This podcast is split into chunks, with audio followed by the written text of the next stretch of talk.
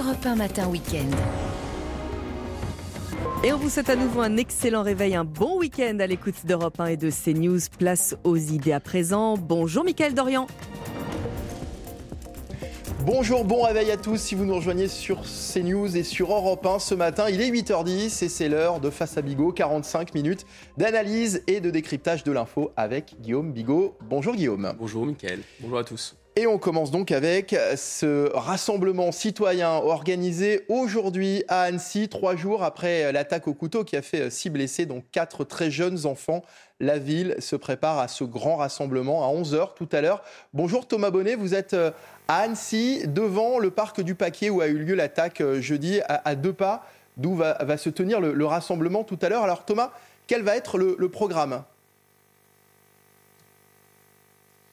Rassemblement euh, citoyen en fin de matinée à 11h précisément, quelques mètres euh, derrière moi sur euh, le champ de Mars. On est finalement à quelques mètres à peine du parc pour enfants où se sont produits les faits jeudi dernier. Un rassemblement citoyen organisé par la ville d'Annecy, rassemblement qui se veut relativement sobre, relativement court aussi, moins d'une heure. Il y aura une prise de parole du maire d'Annecy, François Astorg, qui, aura à ses côtés les personnes ayant agi avec courage et professionnalisme dans ce moment euh, difficile. Il y aura également un moment musical avec une chanteuse originaire de la ville d'Annecy et puis une fresque sera euh, offerte euh, à la ville. Les autorités locales attendent beaucoup de monde. Plusieurs milliers de personnes pourraient être présentes lors de ce rassemblement en fin de matinée.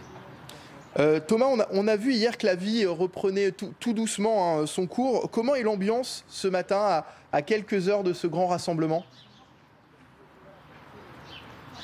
Écoutez, l'ambiance est plutôt euh, paisible et plutôt calme en ce dimanche euh, matin, même si on voit quelques personnes, et vous le voyez peut-être sur les images, qui observent un moment de recueillement. Les euh, joggeurs les plus matinaux qui marquent un temps d'arrêt ici pour observer un moment de recueillement. Ce sont des images que l'on voit depuis maintenant plusieurs jours ici à Annecy. Hier, par exemple, toute la journée de samedi, des personnes se sont succédées tout au long de la journée, là encore pour observer un moment de recueillement, pour venir déposer des fleurs, des bougies ou encore des peluches tous nous font part de leur vive émotion. Alors avec d'abord du soulagement quant à l'évolution de l'état de santé des victimes, mais tous sont encore euh, sous le choc, beaucoup de sidération, d'incompréhension, de tristesse et aussi un peu de colère, il faut bien le dire, chez euh, certains des passants qu'on a pu euh, interroger hier.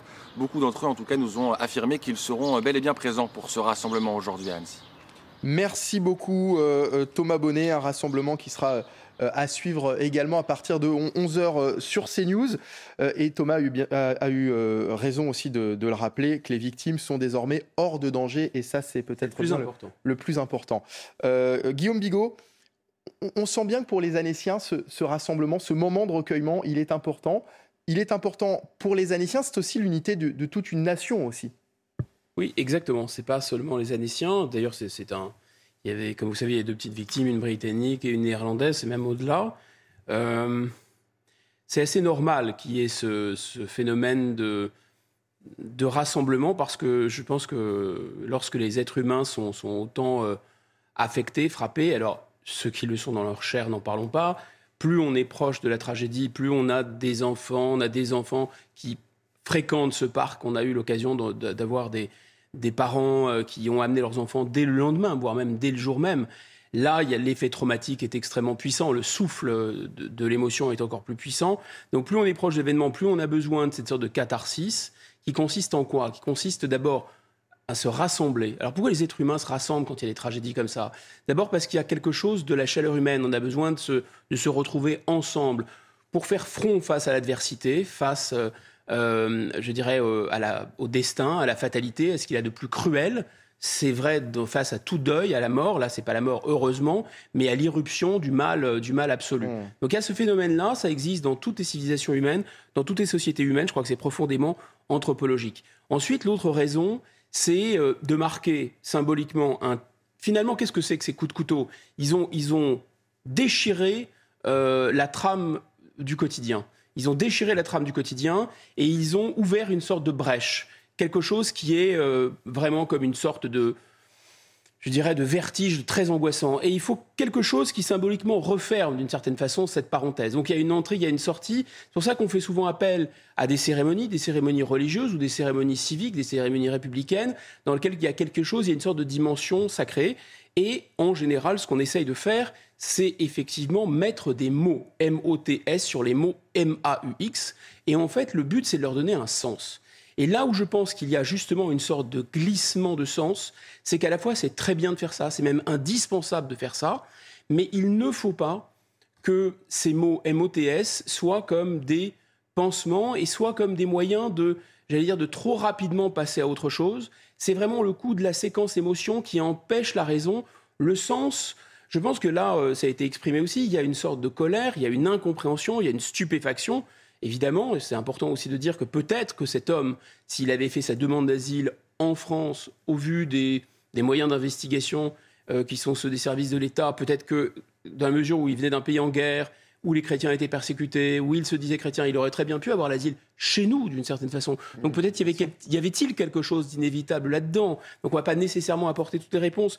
Mais enfin, grosso modo, tout le monde est un peu en colère parce qu'on se dit que là, il y avait quelque chose quand même qui fait qu'il n'aurait pas dû être là. Alors est-ce qu'il faut mélanger ou pas mélanger? Vous voyez, c'est toute la question. Est-ce qu'il faut une sorte de temps euh, de recueillement, d'émotion, d'attente, de pure symbolique qui n'ait pas de sens, je ne crois pas. Je pense que le symbolique doit toujours avoir un sens. Alors concernant toujours hein, ce drame d'Annecy, il reste euh, pour le moment qualifié d'attaque et non d'attentat, des termes bien précis qui s'appuient sur des définitions légales applicables dans un cas ou dans l'autre. D'ailleurs, comment est-il décidé euh, d'utiliser un terme plutôt qu'un autre? Attaque ou attentat? C'est un sujet d'Augustin Donadieu. À ce stade, l'attaque au couteau n'a pas été qualifiée d'acte terroriste. Au regard du code pénal, celle-ci doit répondre à un critère simple. La notion d'attentat rejoint la notion de terrorisme, mais en revanche, euh, elle se distingue d'une attaque simple par un critère très évident, très simple, euh, très limpide. Euh, il est de celui de savoir si le but de cette attaque est de troubler gravement l'ordre public par l'intimidation ou la terreur. Si jamais le but est de troubler l'ordre public, c'est terroriste. Si jamais le but est juste de céder à une pulsion euh, meurtrière euh, et violente, à ce moment-là, cela n'est pas terroriste. Le parquet national antiterroriste, qui ne s'est pas saisi de l'affaire, fonde son analyse sur trois critères. L'intentionnalité, l'adhésion à une entreprise terroriste et la finalité de l'acte. Dans tous les cas, acte terroriste ou non, l'auteur des faits encourt la même peine. Le mise en examen encourt la perpétuité, puisque euh, tentative d'assassinat, c'est la perpétuité, et si jamais la préméditation n'est pas retenue, euh, ce serait une tentative de meurtre, mais comme ce sont des mineurs qui sont visés, ce serait alors aussi la perpétuité euh, qui serait encourue. Donc finalement, sans même qu'il y ait le qualificatif terroriste qui soit accolé à, à, à, ce qui lui est reproché, la perpétuité est encourue dans tous les cas. À l'issue de sa garde à vue, l'auteur présumé de 31 ans a été mis en examen pour tentative d'assassinat et rébellion avec arme. Il a été placé en détention provisoire. Alors attaque, attentat, deux qualificatifs différents mais qui ont la même finalité puisque euh, Maître Slama qu'on a entendu dans, dans, le sujet nous explique que la peine encourue est la même. Exactement. Bon, je crois qu'il faut pas. Il, faut d'abord rester extrêmement prudent. Euh, on n'a pas tous les éléments. C'est une enquête qui est en cours. Ça va être finalement, c'est quand même euh, particulièrement euh, mystérieux et nébuleux. Comment un hmm. homme de 31 ans qui se réclame de Jésus-Christ peut poignarder des nourrissons dans un parc. tout ça est, est tellement sidérant et stupéfiant qu'on vraiment être très très prudent. On ne peut évidemment rien en dire. Tout le monde a à l'esprit qu'il pourrait s'agir euh, d'un attentat euh, djihadiste déguisé, euh, et une sorte de taquilla, mais tout le monde a aussi en tête que cet homme n'est pas sain d'esprit. Peut-être faut-il dire tout de suite que finalement, on n'est jamais vraiment très sain d'esprit quand on, endosse une cause comme le djihad et que on va poignarder des gens, c'est arrivé plus d'une fois. Même si on peut imaginer qu'un attentat djihadiste aurait été revendiqué. évidemment, il aurait été revendiqué, même s'il y a des, phénomènes de gens... Bon, en fait, il y a deux catégories de gens qui, qui, qui s'interrogent euh, face à la prudence des autorités. Je pense que la prudence et des autorités judiciaires qui mènent l'enquête, elle est euh, de bonne loi. S'il n'y a pas immédiatement euh, le parquet antiterroriste qui est sur, l'affaire, c'est parce que il n'y a pas suffisant. C'est tout un mécanisme qui se met en branle avec un, une législation particulière, des investigations particulières, des moyens assez lourds de l'État. C'est parce qu'il n'y a pas, de, pour l'instant, un faisceau d'indices suffisant Et, et, il pourrait d'ailleurs s'agir de quelque chose qui serait complètement isolé. Il y a deux catégories de gens qui s'interrogent. Il y a des gens qui se disent mais est-ce qu'il n'y a pas une volonté de la part des pouvoirs publics de mettre la poussière sous le tapis?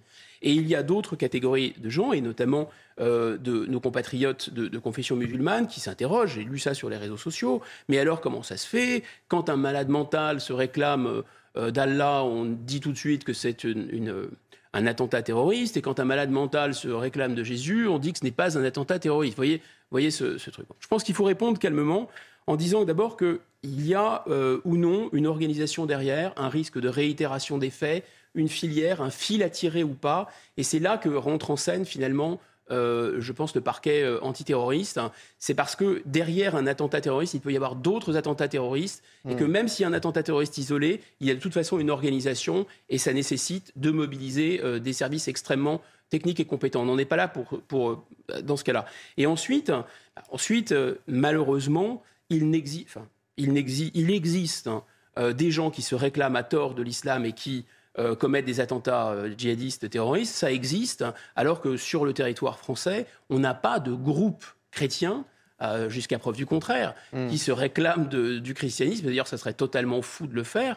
Le christianisme, c'est pas répandu par la, par la conquête, hein. qui se réclament du christianisme et qui pose un problème d'ordre public. C'est pour ça voyez Donc il faut dire, c'est pas parce qu'on fait deux poids deux mesures, c'est parce qu'il n'y a pas la même menace. Mais jusqu'à preuve du contraire, c'est vrai qu'on ne peut pas, même si on, ne peut, rien pas, on peut rien exclure totalement. Exact, on ne peut rien exclure, ni dans un sens, ni dans l'autre. Il faut ni dans de rester extrêmement prudent. Mais c'était juste important, je pense, de rappeler qu'il ne faut pas mobiliser des moyens de l'État sans a priori suffisamment d'indices. Il faut rester prudent, mais on peut évidemment aussi imaginer que euh, ces questions, dont on aura peut-être euh, difficilement les réponses, euh, sont importantes, notamment pour les familles des, victimes. Et pour nous tous, d'ailleurs. Et pour nous tous. Cette attaque donc interroge euh, aussi sur la situation des, demandeurs d'asile. Combien sont-ils précisément? On sait que le suspect est de nationalité syrienne, qu'il avait obtenu le droit d'asile en Suède en 2013 et qu'il avait ensuite déposé une autre demande en France en 2022. Demande rejetée quatre jours avant l'attaque. Combien de demandes d'asile ont été déposées en France l'année dernière? Combien ont été acceptées? Les chiffres détaillés ce matin par Corentin Brio. Jamais la France n'avait eu à traiter autant de demandeurs d'asile. En 2022, 156 103 demandes d'asile ont été déposées dans l'Hexagone. Et parmi ces demandes, 35% se sont vus accorder une décision positive. Les pays les plus représentés, et donc les plus demandeurs, sont l'Afghanistan, le Bangladesh et la Turquie. Ces demandes d'asile sont en augmentation de plus de 28% par rapport à 2021. Ceux qui veulent s'établir pour des raisons économiques en France, l'asile est un véritable jackpot juridique, non seulement juridique, mais aussi social, parce que pendant l'instruction de sa demande d'asile, le demandeur sera logé dignement selon les critères de l'Union européenne, il recevra une aide, il aura le même système d'assurance maladie que les Français, il verra ses enfants scolarisés. La tendance est la même sur tout le territoire européen où les demandes d'asile ont augmenté de 52%. Cela représente presque un million de demandes sur l'année 2022. Une politique migratoire européenne qui a dû s'adapter. Dorénavant, les demandeurs d'asile sont répartis dans les différents pays membres de l'Union européenne, avec des sanctions en cas de récalcitrance. Une amende de 20 000 euros sera donnée aux pays concernés pour chaque refus d'accueil d'un demandeur d'asile. Alors Guillaume, un commentaire sur euh, ces chiffres euh, commentés par euh, Corentin Brio dans le sujet qu'on vient d'écouter. C'est-à-dire que on a euh, des pressions migratoires, on a des, zones, de, on peut dire, de haute pression euh, migratoire et des zones de basse pression migratoire. On a une Union européenne qui a, euh, vous savez, un peu comme le communisme, détesté la propriété. L'Union européenne, l'idéologie européiste, déteste les frontières. Et de plus, il y a une réflexion au sommet de l'Union européenne qui est que la question des retraites, la question de l'emploi, c'est pas peu, c'est doit être traité euh, par, par l'arrivée de migrants. Donc il y a comme ça une sorte de, euh, à l'échelle en tout cas de la Commission européenne, et ça se répercute sur les États, puisque c'est maintenant euh, une prérogative de, de l'Union européenne, il y a l'idée que de toute façon, on ne va pas être nécessairement très regardant sur le détournement du droit d'asile, parce que, in fine, ça va profiter à nos économies, à nos sociétés. Je crois que c'est ça le fond de l'affaire. Mmh. Alors il semblerait, hein, selon le, le ministère de l'Intérieur, que les demandes d'asile sont en baisse. En revanche, pour l'année 2023 selon les, dernières statistiques. Alors pourquoi les demandes d'asile sont-elles aussi nombreuses en France? Il faut dire que notre pays est l'un des plus généreux en matière de droits pour les réfugiés. Mais qu'en est-il dans les autres pays d'Europe? C'est un sujet d'Adrien Spiteri. Ils sont les deux pays les plus accueillants de l'Union européenne. L'Allemagne et la France enregistrent le plus grand nombre de demandes d'asile, loin devant l'Espagne et l'Italie. En cause, un système bien plus généreux que leurs voisins. A l'inverse, la Hongrie, la Pologne et le Danemark sont les pays les plus restrictifs vis-à-vis du droit d'asile en Europe. Une situation qui va évoluer. Jeudi, un accord entre les 27 a été trouvé pour harmoniser les législations nationales. Nous avons franchi une étape historique après de nombreuses années de négociations. Nous avons franchi cette étape importante vers une législation stable et durable sur la migration. Dans le détail, les procédures vont s'accélérer. Les États membres seront également tenus d'accueillir un certain nombre de demandeurs. Objectif, mieux répartir les réfugiés. S'ils s'opposent à leur quota, les pays devront payer une compensation financière de 20 000 euros par personne refusée. En 2022, 966 000 demandes d'asile ont été déposées dans l'Union européenne. Et pour revenir euh, sur le suspect d'Annecy, il était en situation régulière en France aussi longtemps que sa demande d'asile prospérait. Et c'est peut-être ça aussi le problème, Guillaume. Bien sûr, euh, bien sûr qu'il y a, je, répète, cette, euh, quelque chose qui est absolument sacro-saint dans la construction européenne, c'est l'absence de frontières pour les capitaux, l'absence de frontières pour les marchandises et l'absence de frontières pour les personnes. Donc cette, cette, idée de la libre circulation, si vous voulez, c'est l'alpha et l'oméga de la construction européenne. Au cœur de la construction européenne, il y a le fait de démanteler des frontières intérieures. Mais comme par ailleurs, je vous le répète, il y a une volonté euh, plus ou moins assumée de faire venir des gens de l'extérieur euh, pour, euh, notamment dans des pays qui n'ont pas suffisamment de démographie, le tout devient compréhensible. Là-dessus, on a entendu parler dans le débat public en France, notamment de l'exemple danois, mais pas que, la Hongrie, vous le citiez dans le, dans le sujet. Et pour l'instant, ces pays avaient demandé et obtenu des exceptions, notamment au moment euh, de la, des traités de, la passation du traité de Lisbonne, hein, euh, sur le pilier euh, sécurité-justice, et ils avaient la possibilité d'être plus restrictifs que nous d'une part. D'autre part, il y a Schengen. Schengen, c'est une convention à l'intérieur de la convention. En vertu de Schengen et d'un autre accord qui s'appelle Dublin, c'est le pays dans lequel c'est le pays dans lequel la personne arrive, demande l'asile, débarque d'une certaine façon, qui va être tenu pour responsable. Ça, c'est le premier point. Autrement dit, même si il y a un demandeur d'asile qui demande l'asile en Allemagne, mais qui arrive en France, c'est la France qui va être responsable euh, de euh, le, de le sortir de, l'Union européenne en quelque sorte, des frontières de Schengen. Ensuite, enfin, là, il y a un accord qui vient d'être passé. Alors, au terme de cet accord, effectivement, ça, cette fois-ci, on peut dire euh, que l'idée suivant laquelle c'est l'Europe qui est la solution au problème migratoire. C'est quelque chose qu'on entend très fréquemment. Le problème est tellement d'ampleur, le, le, problème est tellement massif.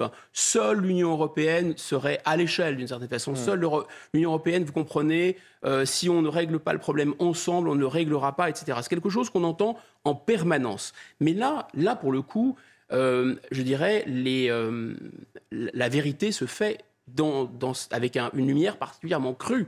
Il y a une volonté d'accueil en tant que telle, il y a des quotas et il y a une amende qui a été décidée, 20 000 euros par migrant, si les pays de l'Union européenne ne prennent pas mmh. euh, le quota de migrants qui leur a été assigné. En fait, pour le dire plus simplement, tout parti politique, en France ou dans n'importe quel pays de l'Union européenne, qui aurait l'intention, ça, ça, comprend également Mme Mélanie par exemple, dont on voit qu'elle ne peut pas agir, tout pays qui voudrait résoudre cette question de rétablir euh, ses frontières et de décider, ce qui est quand même une prérogative, de base de tout État, et en particulier tout État démocratique, qui rentre sur son territoire et qui en sort, sans passer, euh, sans, dénoncer un certain nombre de conventions et de traités européens, serait simplement un comique troupier.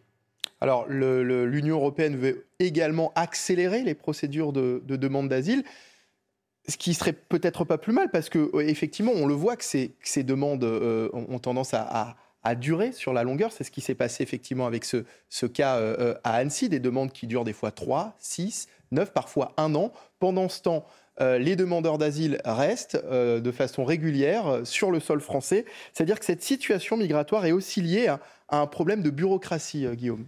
Alors, il y avait effectivement un rapport de la Cour des comptes qui avait conclu que 96% des déboutés restaient, par exemple, sur le territoire français. Donc oui, c'est lié à la, durée. Mais attention à cet argument, parce que c'est un moyen euh, de dire, euh, écoutez, regardez, on va traiter le problème, c'est-à-dire qu'on va accélérer le traitement administratif, on va peut-être réduire le nombre de recours. Très bien. Vous pensez que réduire le délai n'est pas la solution? Mais c'est pas ça, c'est que réduire le délai ou réduire le, recours, c'est très très bien. Mais est-ce que ça va permettre d'abord de euh, renvoyer les gens chez eux réellement? Il y a le problème qu'on a avec les OQTF, que ce soit au bout de trois mois ou au bout de deux ans ou trois ans. De toute façon, si les États dans lesquels, dont ils viennent ne veulent pas les reprendre, s'ils détruisent leurs papiers, etc., ça va devenir très compliqué tout de même. Deuxièmement, la question, mais, mais vraiment de bon sens, c'est que avant de, se poser la question, de dépenser beaucoup d'argent d'ailleurs pour les renvoyer chez eux, la question est plus simple, c'est pourquoi les laisse-t-on rentrer? Alors on les laisse rentrer précisément parce qu'ils détournent le droit d'asile et qu'ils demandent immédiatement le droit d'asile. Et donc la solution, la seule issue, c'est d'abord de revoir les conditions d'octroi du droit d'asile. Ça, c'est au niveau des traités. Et il faut effectivement, comme l'a montré la dernière proposition LR passée par la Constitution, et ensuite, c'est traiter les, de l'administration des demandes d'asile les passer par les, consulats ou les ambassades françaises à l'étranger, par exemple. Il est 8h30 sur CNews et sur Europe 1. Sandra Thiombo vient de nous rejoindre. Euh, bonjour Sandra. Bonjour Mickaël. Vous allez, vous allez nous, parler d'Éric Ciotti qui, après ce, drame d'Annecy, entend bien euh, peser dans le débat sur l'immigration. Mais d'abord, le rappel des principaux titres de l'actualité avec vous, Sandra Thiombo. Il est 8h31. Un conducteur a heurté une foule lors d'un mariage. Les faits se sont déroulés hier à Cléry-Saint-André, près d'Orléans. Bilan 8 blessés, dont 3 en urgence absolue. Toutes personnes disposant de photographies de l'événement sont invitées à les mettre à la disposition pour les besoins des investigations. Un adolescent de 15 ans tué par balle, trois blessés à Stockholm. Ils se sont retrouvés au centre d'une fusillade en plein jour hier dans la capitale suédoise. Une heure après les faits, deux hommes ont été arrêtés après une course-poursuite, mais les circonstances restent encore à éclaircir selon la police. 24 heures du Mans, coup d'envoi de l'édition du centenaire. LeBron James, la star américaine de NBA, a donné le départ hier. Les premières heures ont donné lieu à une compétition féroce. Chacun des cinq grands constructeurs engagés en hypercar, la catégorie reine, se sont relayés en tête. Les 100 ans du, 24 heures du Mans. Merci beaucoup euh, Sandra Chambaud. Vous restez euh, euh, avec nous. Vous allez nous, parler d'Éric Ciotti, le patron des, Républicains, est en interview aujourd'hui dans le Parisien. Il demande à être reçu par Emmanuel Macron. ce débat de, de l'après-Annecy doit impérativement, selon lui, s'engager sur la base des deux propositions de loi sur l'immigration portées par les Républicains. Éric Ciotti, effectivement, dénonce un immobilisme en matière d'immigration. Il a décidé de passer outre le ministre de l'Intérieur il demande à Emmanuel Macron de le recevoir sur cette question pour éviter, je cite, un énième scénario à l'eau tiède. Regardez, le ministre de l'Intérieur a demandé à nous voir, nous le verrons par courtoisie, mais c'est à l'Élysée que ça se décidera. Je demande solennellement à Emmanuel Macron de nous recevoir pour le convaincre d'engager euh, cette réforme. Avec Bruno Retailleau et Olivier Marlex, le chef de file des Républicains a écrit une lettre au président de la République. Elle détaille les propositions de la droite en matière d'immigration et formule promesse, celle-ci. Si nos propositions sont adoptées, nous résoudrons le problème de l'immigration dans notre pays. Éric Ciotti entend également rendre à la France une partie de sa souveraineté déléguée selon lui à l'Europe. Il est donc nécessaire, selon Éric Ciotti, qu'Emmanuel Macron prenne en compte les propositions des républicains. Il déclare Le chaos migratoire nous menace. Nous sommes entravés par un cadre supranational européen et par une jurisprudence nationale qui reprend tous les pensées la gauche. Le président des Républicains entend réformer la Constitution, mais se défend de toute tentation de sortie de l'Union européenne. Il affirme Notre texte est profondément démocratique et n'a rien d'anti-européen. Au contraire, il permettra de sauver l'Europe. Lorsqu'on n'écoute pas les peuples, ils se révoltent. Et justement, cette révolte, Éric Ciotti entend l'apaiser. Il appelle d'ailleurs son propre camp à la mobilisation. Les dernières idées neuves datent de 2007. Nous avons montré avec nos propositions sur l'immigration que nous avons la capacité à sortir de la bien-pensance qui a trop longtemps paralysé l'action publique et qui, il faut bien le reconnaître, a touché notre famille politique. Merci beaucoup Sandra Chombo. Et bon anniversaire, c'est son anniversaire Ah, aujourd'hui. hein. bon anniversaire. Ah oui. Alors Guillaume Bigot, les Républicains continuent de, de mettre la pression hein, sur le, le gouvernement sur euh, cette question de l'immigration. Bon, cette question, c'est vraiment le bal des tartuffes. Parce que euh, des gens, là en l'occurrence LR, mais c'était vrai aussi du Parti Socialiste, et, et Renaissance n'est autre qu'une sorte de syndicat ou d'intersection entre LR et les partis socialistes, euh, sont ceux qui ont non pas délégué, comme le dit M. Ciotti, mais abandonné la souveraineté de la France. Alors, sur la question de la monnaie, oh, c'est pas grand-chose. Sur la question des frontières, oh, c'est pas grand-chose. Sur la question d'ailleurs euh, du budget ou des dépenses publiques, hein, puisque tout ça est extrêmement contraint maintenant. Et voilà, ils, ils, le- ils le découvrent, alors qu'ils l'ont voulu. Ils l'ont voulu avec passion, ils l'ont voulu ardemment, ils l'ont voulu euh, contre le peuple français, faut-il le rappeler, contre le, ré- le résultat du référendum, et ils l'ont imposé d'une certaine façon de force, un peu comme on fait boire de l'huile de foie de morue aux enfants. Et maintenant, ils Ah oui, se force. réveillent et se disent ah tiens c'est curieux, on n'a plus de frontières, c'est comme c'est étrange, on ne peut plus contrôler. Euh, alors le mécanisme, on peut le décrire rapidement. Ce n'est pas seulement que c'est une compétence de l'Union européenne savoir qui rentre, qui sort, euh, c'est Schengen, etc. Mais c'est aussi, ça passe aussi par les magistrats. C'est-à-dire que les magistrats vont s'appuyer à la fois sur la supériorité du droit européen, mais ils vont également s'appuyer sur un certain nombre de traités internationaux. Les deux vont se lier ensemble, de sorte qu'aujourd'hui, ils ont raison sur le diagnostic, si vous ne modifiez pas la Constitution, alors les juges vont continuer eh bien, euh, à ouvrir d'une certaine façon les bras et les frontières de la France, et vous ne pourrez pas tarir ce flux, c'est impossible. Par ailleurs, en l'état actuel des traités que nous avons signés, effectivement, cette compétence revient à la Commission européenne. D'ailleurs, vous ne pouvez pas agir sans vous consulter ou vous réunir avec vos, euh, vos homologues. C'est bien ce qu'a fait M. Darmanin. Ironie du sort, hein, le jour d'ailleurs de l'attaque de Nantua, ils étaient en train euh, de réformer ce droit. Alors, la vision, la vision, disons, qui est présentable à l'opinion publique, c'est qu'on va accélérer le traitement, c'est que ça va être plus rapide.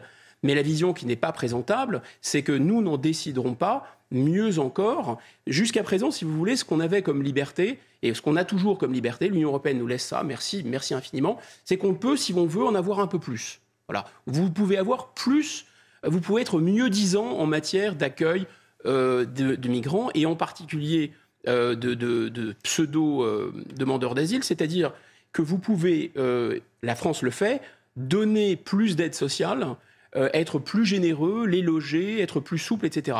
Mais l'Union européenne met une sorte de cliquet, c'est-à-dire vous ne pouvez pas l'être moins. Et maintenant, la nouveauté, j'y reviens parce que c'est quand même incroyable et stupéfiant, c'est qu'il y aura des quotas, un peu comme il y a des quotas à l'intérieur du territoire français. Tous euh, les, vous voyez, les communes, les petites communes vont devoir accueillir des migrants. Là, c'est tous les États. L'Union européenne l'a décidé, tous les États vont devoir accueillir ces migrants et se les répartir.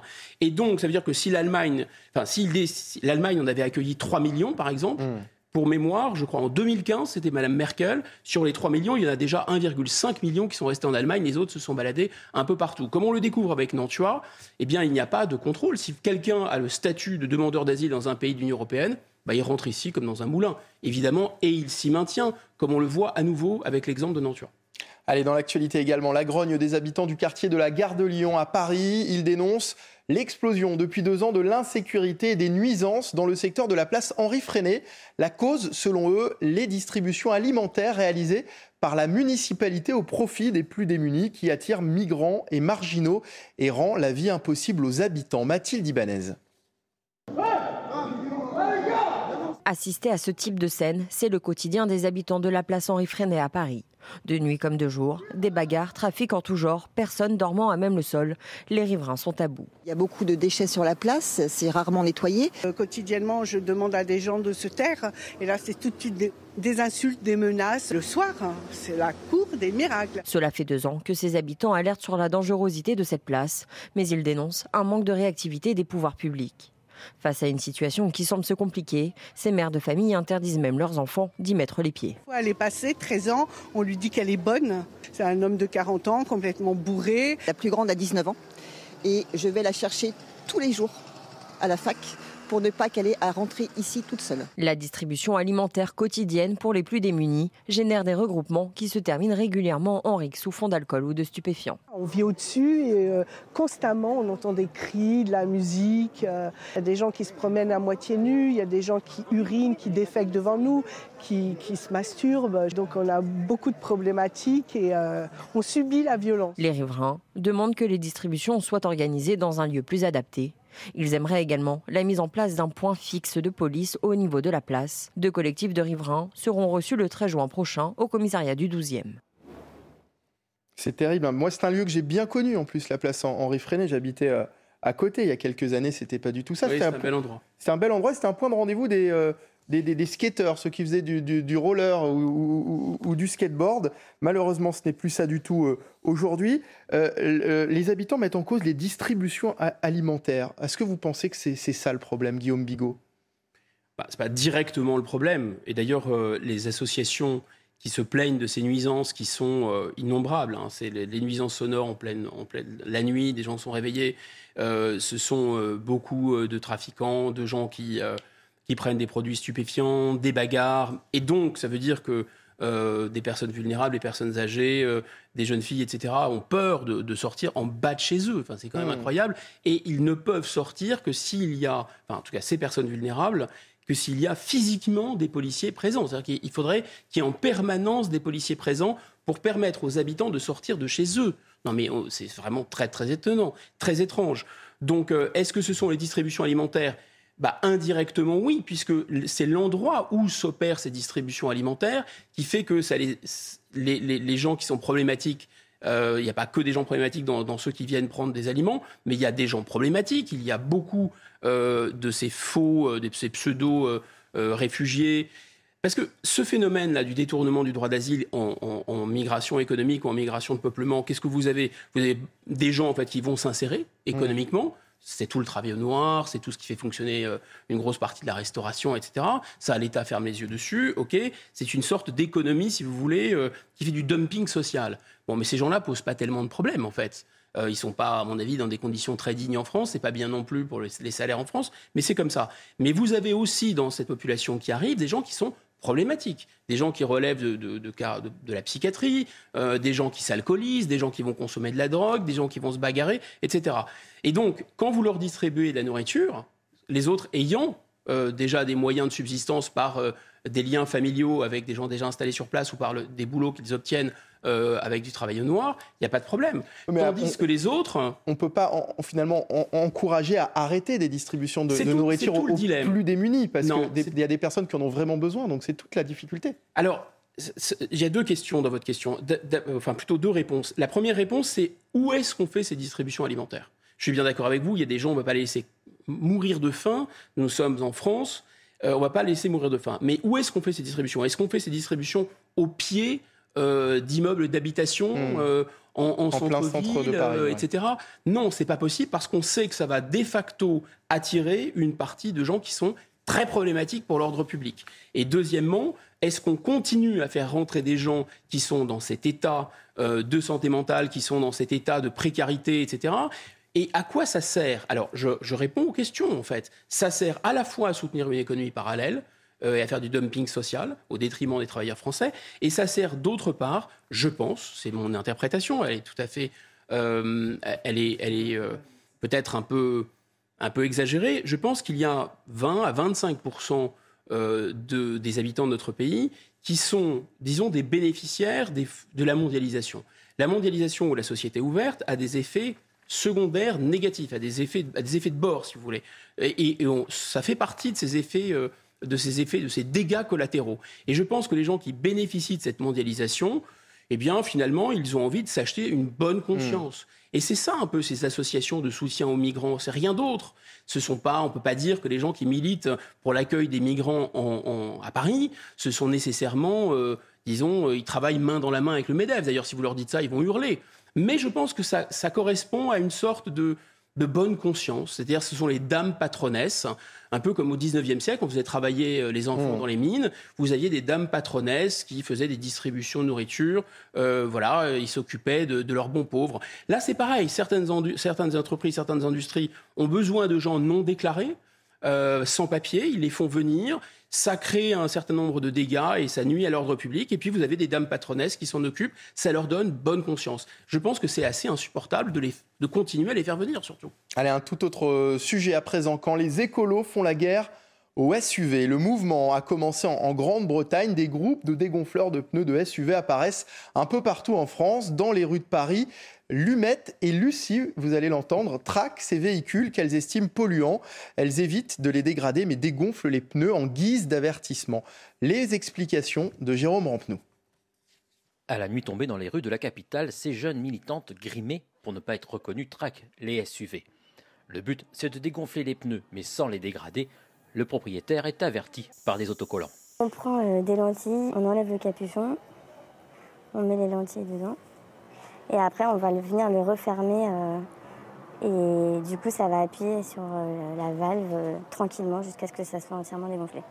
Ces militantes, membres du collectif des dégonfleurs de pneus, estiment que le SUV est un véhicule beaucoup plus polluant, plus lourd, plus long, plus large. Il a besoin de plus de matières premières pour être construit et consomme plus.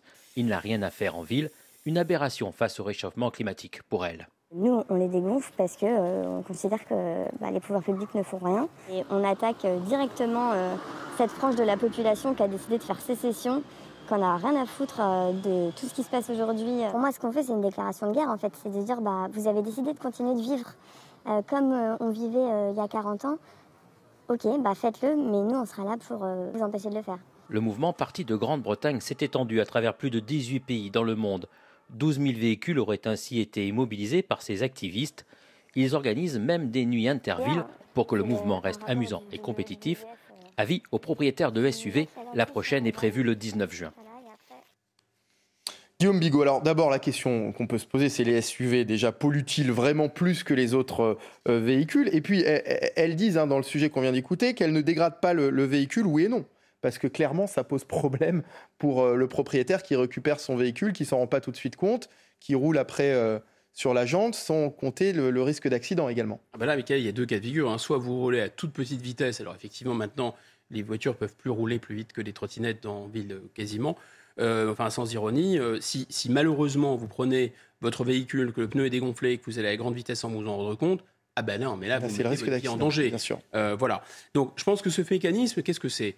C'est d'abord une propagande massive sur le thème de, je dirais, qui vise euh, pratiquement de, propos délibérés à créer une éco-anxiété, un climat, un peu comme on a vu pendant la période de la pandémie. Hein. il fallait vraiment faire peur à tout le monde. On avait un médecin qui égrenait avec un air sinistre tous les soirs à la télévision le nombre de morts. Là, vous avez matin, midi, soir, vous ne pouvez pas avoir un reportage animalier, vous ne pouvez pas avoir euh, disons, une, un reportage, une émission, n'importe quoi, un programme scolaire, un devoir fait à la maison, qui n'est pas lié au fait que la planète est en train de s'effondrer, le réchauffement est là, on va tous mourir, il y a des feux de forêt, c'est un enfer, etc. etc. Bon.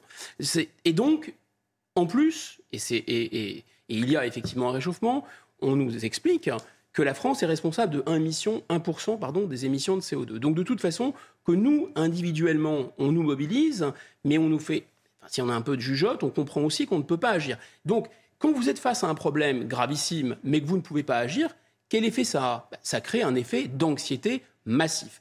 C'est le point de départ. À partir de cette anxiété, ces jeunes qui sont convaincus que la planète est en train de mourir et qu'il faut tous finalement euh, trouver une solution de, secours, sont, si vous voulez, dans un monde virtuel derrière des écrans. Et donc, ils se disent, mais il faut qu'on agisse concrètement, il faut que vraiment on fasse quelque chose. Et donc, ils se disent, bah, pourquoi, pourquoi on n'irait pas euh, dégonfler des pneus? C'est pour ça, d'une certaine façon, que ça a du succès. On ne comprend pas. On dit, mais c'est vraiment la jalousie des riches. C'est probablement un élément aussi. Euh, c'est vraiment, de, vraiment un mauvais état d'esprit, etc. Mais je pense qu'il faut vraiment partir de cette éco-anxiété et se dire que ces jeunes sont dans le virtuel et qu'ils ont envie de se rendre utiles. Et bêtement, ils pensent que c'est euh, en dégonflant les pneus de ces SUV, ce qui est, à mon avis, très, très, très dangereux en dehors d'être scandaleux, euh, qu'ils vont agir réellement parce qu'ils vont sortir du, hmm. virtuel. Et enfin, dernière chose, c'est un côté un peu haineusement correct. C'est-à-dire qu'ils font quelque chose d'illégal, donc il y a le frisson de l'illégalité, et en même temps, ils pensent que c'est sympa, c'est pour la bonne cause, si vous voulez. Hmm. Allez, comment rendre euh, moins insupportable la présence des rats à Paris? Euh, la question peut faire sourire. La, maire de la ville, Anne Hidalgo, va mettre en place un, groupe de travail sur la cohabitation avec les, rongeurs. Euh, une initiative saluée par l'association de défense des animaux Paris Animaux Zoopolis qui condamne depuis plusieurs années les méthodes létales utilisées contre les rongeurs. Mathilde Ibanez, Pierre Emco, Axel Rebaud. S'ils ne sont pas un problème de santé publique, les rats de la capitale empoisonnent la qualité de vie des Parisiens. Pour cela, la mairie de Paris va mettre en place un groupe de travail pour étudier la cohabitation avec les rats. On peut pas, on va pas cohabiter avec les rats. Il y a plus de rats que d'habitants, quoi. C'est pas la ville des Parisiens, c'est la ville des rats, clairement. Cohabiter, si chacun a son endroit, ça me dérange pas, mais il faut pas qu'ils vont empester sur euh, euh, la vie des gens et tout. Il ne s'agit pas pour autant de vivre avec eux, mais de les traiter autrement. On porte en effet ce projet politique de défendre une cohabitation pacifique avec les animaux liminaires, notamment les rats. On doit mettre en place une politique qui fait que d'un côté, nous humains, on ne soit pas dérangés avec les rats et que de notre côté, on arrête de faire souffrir et de tuer massivement euh, les animaux, notamment les rats. Et aujourd'hui, les méthodes qui sont utilisées, c'est un arsenal de méthodes qui sont cruelles et inefficaces. Le groupe de travail, constitué d'associations, d'élus de la mairie, aura pour objectif l'instauration de nouvelles méthodes, comme l'augmentation du budget à la propreté. Aujourd'hui, il y a seulement 10% des poubelles dans la rue qui sont hermétiques. Ça veut dire que les autres sont accessibles aux rats. Euh, et donc, ça nous paraît être fondamental qu'on arrive euh, à 100% de poubelles hermétiques. Outre l'achat de milliers de nouvelles poubelles et de pièges létaux, la mairie mise aussi sur la prévention et la verbalisation des habitants, car l'abandon des déchets au sol est l'une des causes majeures de la multiplication des rats. Guillaume Bigot, la mairie de Paris se soucie-t-elle davantage du bien-être des rats que euh, du bien-être des Parisiens? C'est la question qui, mérite d'être posée. Alors, on va d'abord donner euh, la parole d'une certaine façon à la, défense. Quels sont les arguments euh, Là, je ne sais pas si c'était Zo, Zozopolis, non, Zo, Paris. Oui, c'est ça. leur argument consiste à dire que les rats éliminent des déchets, 25 grammes euh, de, déchets euh, par jour, 9 euh, kilos pour un rat par an, ça fait 30 000 tonnes de détritus bon, par an. OK. Une fois qu'on a dit ça, c'est bien sûr que les, rats peuvent détruire et absorber une partie des détritus. Il n'en reste pas moins que les rats, comme tous les rongeurs, s'attaquent en particulier au fil électrique, c'est une catastrophe. Mais les rats, contrairement à d'autres rongeurs, sont, on le sait depuis toujours, évidemment avec le souvenir de la, de la peste, même si c'est le rat noir, c'est pas la même espèce que le rat, euh, que le rat brun, le rat brun ayant supplanté le rat noir, euh, porteurs de toutes sortes de maladies des bactéries, des parasites, des virus, notamment des virus assez graves. Euh, il, arrive assez fréquemment que des éboueurs, et notamment les gens dans les égouts, soient mordus par des rats. Alors ils peuvent faire des fièvres, euh, voilà, ils peuvent dans certains cas malheureusement faire des atteintes euh, hépatiques ou rénales, c'est arrivé. Donc c'est au-delà même de, de l'aspect, je ne parle même pas de la, de, de, la, de la propreté de la ville, je ne parle même pas de l'image de la ville, parce que là on fait tout ce qu'on peut, on va avoir Paris 2024 c'est pas possible. Mais en dehors du fait de, de, de, dégrader la plus belle ville du monde et d'en faire une sorte de poubelle à ciel ouvert, il y a quand même la santé euh, des gens qui travaillent et qui se font mordre par des rats. Et là, on a, on a une, une, élue de Paris EELV qui s'appelle Anne Souris, ça ne s'invente pas, qui dit Oh, bah écoutez, c'est pas un problème de santé publique parce que si euh, les éboueurs sont mordus, c'est vrai qu'ils peuvent avoir la leptocirrhose et en fait, c'est pas grave parce qu'on va les vacciner après. Mais non, en fait, le vaccin, déjà, c'est avant, madame, c'est pas après. Et ensuite, je, il y a des, des vraiment des. C'est ce qu'on appelait, on a toujours appelé ça, si vous voulez. Euh, euh, des vermines, une vermine en fait, exactement comme les moustiques. Ce ne sont pas les amis des êtres humains. Allez, dans, on, change de, on change de sujet complètement, Guillaume. Hein. Son retour sur scène est un événement, comme à chaque apparition d'ailleurs. La star est réputée pour se faire discrète. Mylène Farmer est actuellement en concert dans toute la France. Vendredi, elle était au stade de, la Beaujoire à Nantes. Un événement incontournable pour ses fans qui tentent tout pour être au plus près de leur, de leur star. C'est un sujet de Jean-Michel Decaze. Premier concert de Mylène Farmer à Lille à peine terminé, ce petit groupe de fans prenait le train le lendemain, dès dimanche dernier donc, pour les deux rendez-vous à la Beaujoire à Nantes. Au pied des tentes, derrière le stade, ceux qui en parlent le plus s'appellent Julien et Grégory. 40 et 41 ans, ils assisteront à 12 des 13 concerts de la tournée. Julien est serveur à Strasbourg. J'ai mis un peu ma vie entre parenthèses pour entrer dans ma bulle, euh, Mylène, euh, et euh, j'ai pris trois mois de congé. Je travaille à l'hôpital et en fait je peux pas m'attendre plus de 30 jours. Donc il faut que je revienne. Donc la semaine prochaine je retravaille deux jours. Et euh, en, juillet, pareil, je travaille deux jours. Julien a eu la chance de rencontrer son idole quelques minutes à la sortie d'un restaurant. Je l'ai remercié de me donner du peps, euh, de l'énergie, de me remonter le moral. J'ai l'impression qu'elle a vécu ma vie en écoutant ses chansons. Donc je lui ai dit tout ça et elle a été adorable. premier concert, c'était Million Tour. Et euh, voilà, j'ai été euh, scotché. C'est vraiment ce concert qui m'a fait passer la barrière de la raison. Tous les deux ont entendu que Nevermore pourrait être la dernière tournée. Les fans veulent donc en profiter à 100%.